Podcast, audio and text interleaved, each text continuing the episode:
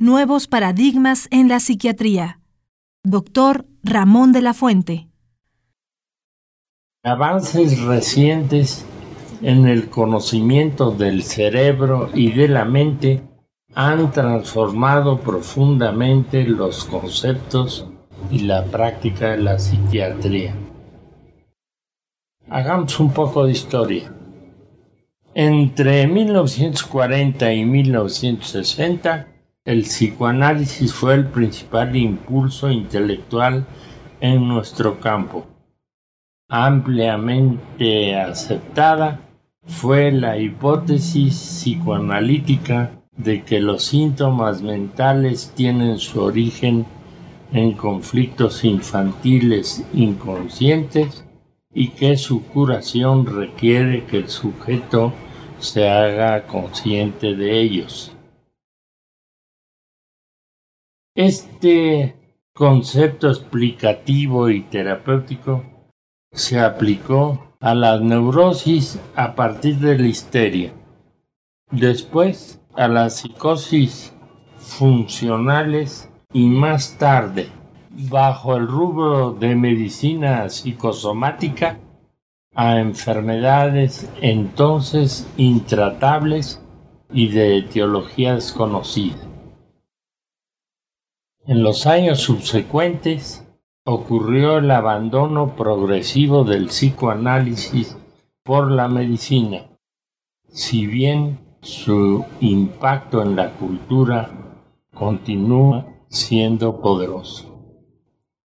Un giro de grandes consecuencias se inició en la década de 1960 con la identificación en regiones específicas del cerebro mediante técnicas de registro más finas de cambios estructurales, funcionales y bioquímicos en enfermedades y trastornos mentales.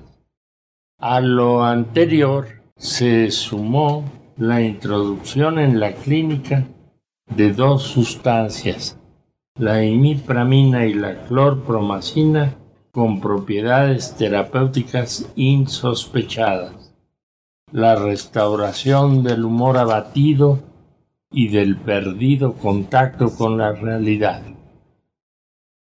Sus efectos indeseables condujeron a la búsqueda de fármacos más selectivos y menos tóxicos.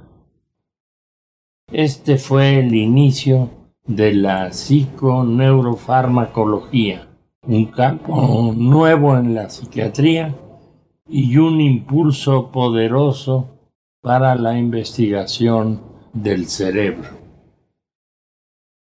El estudio de la comunicación química entre neuronas condujo a la identificación de los primeros neurotransmisores, norepinefrina, dopamina, serotonina, y después la de receptores específicos en la superficie de las células. Los efectos terapéuticos de los fármacos psicoactivos se explicaron por los cambios químicos en la sinapsis, que se convirtió en el centro principal de interés en la investigación. Más adelante, el interés se extendió a los cambios en el interior de las neuronas, la apertura de los canales iónicos, la fosforilación de proteínas y la expresión del gene.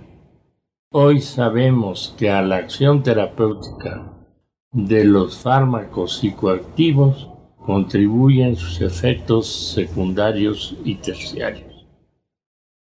Otra línea de investigación mostró que la plasticidad cerebral radica en la potenciación o reforzamiento de la sinapsis en las terminaciones neuronales finas. Estos cambios estructurales son la base de la reconstrucción del cerebro lesionado y la clave para comprender también en términos neurales el aprendizaje, la memoria y los cambios suscitados por la psicoterapia. También hoy sabemos que la neurogénesis continúa en algunas regiones del cerebro por el resto de la vida. Otra línea de avance fue el descubrimiento del hipotálamo como órgano secretor de péptidos estimulantes de la secreción de hormonas hipoficiarias, un eslabón faltante en la cadena que va de los eventos externos a la intimidad de los tejidos. Un aspecto que conviene resaltar también es la interacción estrecha de dos sistemas de defensa, el sistema de estrés, defensa psiconeuroendocrina, y el del sistema inmunológico, un aspecto central de la interacción de la mente y el soma en la salud y en la enfermedad. Dentro de esta visión a grandes rasgos, un papel fundamental lo constituyen las contribuciones de la genética. La gran revolución en la biomedicina está enmarcada, como bien sabemos, en la biología molecular y particularmente en la genética. El poder determinante de los genes se complementa con el poder determinante del ambiente epigenético. La participación de los estímulos ambientales en la organización de los circuitos cerebrales en sus conexiones más finas hace posible que la experiencia y la cultura construyan al cerebro. Comprendemos ahora por qué los gemelos idénticos no son tan idénticos. Heredamos los genes de nuestros padres y también los heredamos a ellos y a su nicho social y cultural. El lenguaje ilustra la situación actual de la vieja controversia herencia versus ambiente los humanos tenemos una programación genética universal propia de la especie y sobre esa base aprendemos a hablar cualquier idioma. Del mismo modo, sobre una base genética individualizada, aprendemos a vivir en un contexto social y cultural propios. En las últimas décadas, ha sido posible localizar los genes mutantes e identificar y purificar las proteínas correspondientes responsables de la propensión a la esquizofrenia, el trastorno bipolar, la angustia patológica, la enfermedad obsesivo-compulsiva, la hiperactividad con déficit de atención, el autismo y la dislexia. Los alelos y la participación de varios genes explican en parte la continuidad y los distintos grados en las entidades psicopatológicas. La mayor parte de las enfermedades mentales son multigénicas. La heterogeneidad hace las cosas complicadas, pero no inmanejables. Hoy se trabaja en la identificación de genes que determinan algunos de los rasgos del temperamento y de la personalidad. El retorno de la conciencia. Antes de 1910, por la influencia de Wundt y de Titchener, la conciencia y las funciones mentales conscientes fueron el problema central en la psicología. Freud entronizó la motivación inconsciente a expensas de la conciencia y sobre el inconsciente fincó una concepción imaginativa de la mente. Y Watson propuso que sólo la conducta explícita podría ser objeto de indagación científica. Bajo la influencia de ambos, la conciencia fue dejada fuera del escenario de la psicología. Cuatro décadas después, la neurobiología y la psicología experimental cognitiva han vuelto a situar a la conciencia y a las funciones mentales conscientes en el centro de interés. La conciencia se aborda como objeto científico en el contexto de la evolución y se avanza en el conocimiento de su base neurobiológica, si bien persiste una brecha explicativa. En el sistema visual se dan los mayores avances en la integración de la neurofisiología y la psicología experimental. Un túnel se cava en ambas direcciones y ya se escucha el golpeteo de los trabajadores a uno y otro lado. Es claro que todo lo mental tiene una base neural. En otras palabras, la teoría dualista propuesta por René Descartes en 1664 ha sido sustituida por una teoría unitaria cerebro-mente. Hoy en día, la gran expectativa es actuar sobre la mente a través del cerebro. Hay cambios importantes en el estudio de los enfermos como consecuencia de los avances mencionados. Las clasificaciones modernas, ateoréticas y los métodos clinimétricos han permitido la afinación de los diagnósticos y la formación de grupos homogéneos de enfermos. Este fue un paso indispensable en la investigación clínica.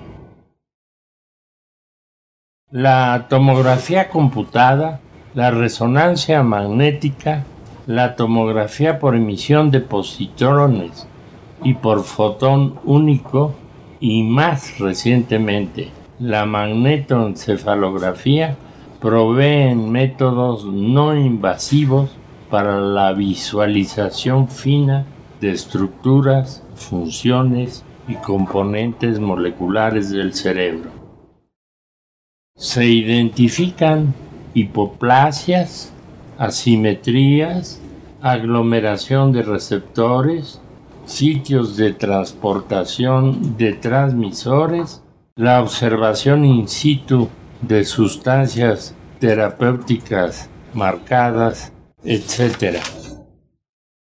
Damos algunos ejemplos de lo que revela la imagenología, la hipoplasia frontal y el hipometabolismo de la glucosa en las áreas prefrontales en los enfermos esquizofrénicos. Las áreas corticales participantes en los estados depresivos y la densidad de la dopamina en el núcleo caudado y en el putamen en la enfermedad obsesivo-compulsiva. Una técnica matemática usada para medir las formas, aporta una herramienta innovadora para estudiar el vínculo entre las variaciones de la estructura cerebral y varios desórdenes psiquiátricos. Así, se ha identificado la masa disminuida en las regiones prefrontales de algunas personalidades psicopáticas. Un hecho relevante es que diversas drogas adictivas sobreestimulan un sistema dopamínico, sistema de recompensa, que se ha localizado y va del núcleo accumbens al área prefrontal. También se ha identificado la riqueza neuronal en el lóbulo temporal izquierdo de los músicos y las diferencias en las áreas del lenguaje en la mujer y en el varón. Hasta ahora hemos visto o hemos mencionado únicamente la perspectiva biológica. Veamos cuáles han sido los cambios en la perspectiva social. La investigación epidemiológica ha mostrado la magnitud de la prevalencia de los desórdenes psiquiátricos en todas las sociedades y las culturas. 400 millones según la Organización Mundial de la Salud. Hoy se enfocan las raíces y las consecuencias familiares y sociales de algunos trastornos mentales, como ejemplo las adicciones y el curso de algunas enfermedades mentales como la esquizofrenia. Los avances terapéuticos y el cambio social hacen posible que hoy contemos con nuevas alternativas en la atención de los enfermos psiquiátricos sin separarles de su medio familiar. Es notable la menor duración de la hospitalización de los enfermos agudos y el mayor interés en el cuidado de los enfermos crónicos y su rehabilitación. ¿Qué podemos decir en cuanto a la psicoterapia?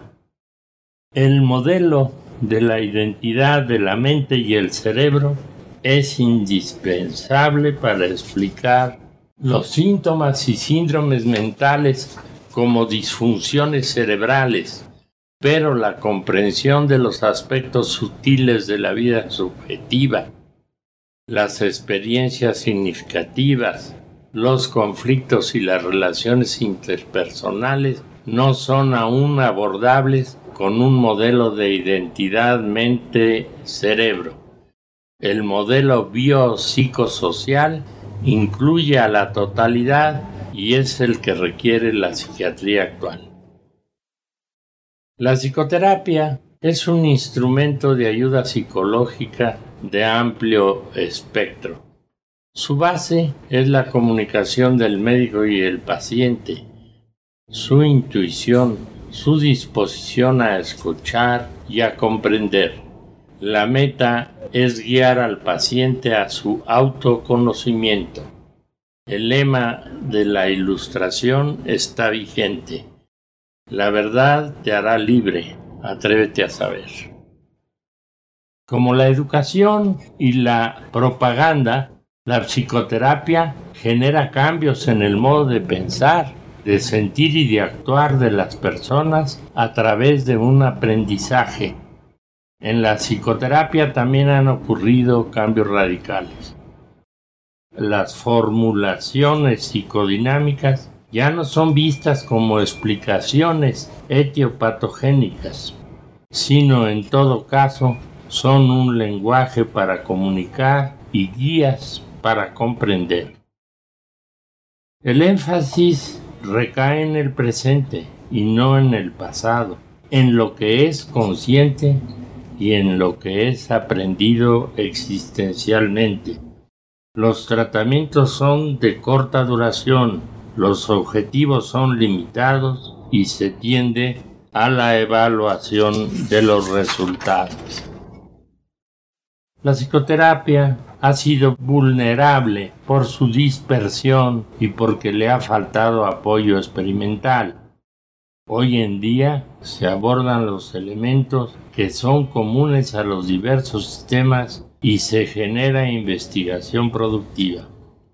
Recientemente, las nuevas imágenes que han revelado cambios en los estados psicopatológicos muestran los efectos terapéuticos tanto de la farmacoterapia como de la psicoterapia. Podemos sacar algunas conclusiones para terminar esta breve presentación. En las últimas décadas han ocurrido avances notables en la etiopatogenia, el diagnóstico y el tratamiento de las enfermedades y desórdenes mentales. Estos avances han hecho necesaria la reconfiguración del campo en términos de lo que Thomas Kuhn llamó nuevos paradigmas en las revoluciones científicas. Veamos cómo se reflejan estos cambios en la clínica. La distinción entre psicosis funcionales y orgánicas ha perdido su fundamento. Las neurosis han desaparecido de las clasificaciones. Las explicaciones psicosomáticas han sido sustituidas por otras con base en la neurobiología. Las teorías generales han sido sustituidas por hipótesis susceptibles de ponerse a prueba, es decir, los conocimientos son acumulables.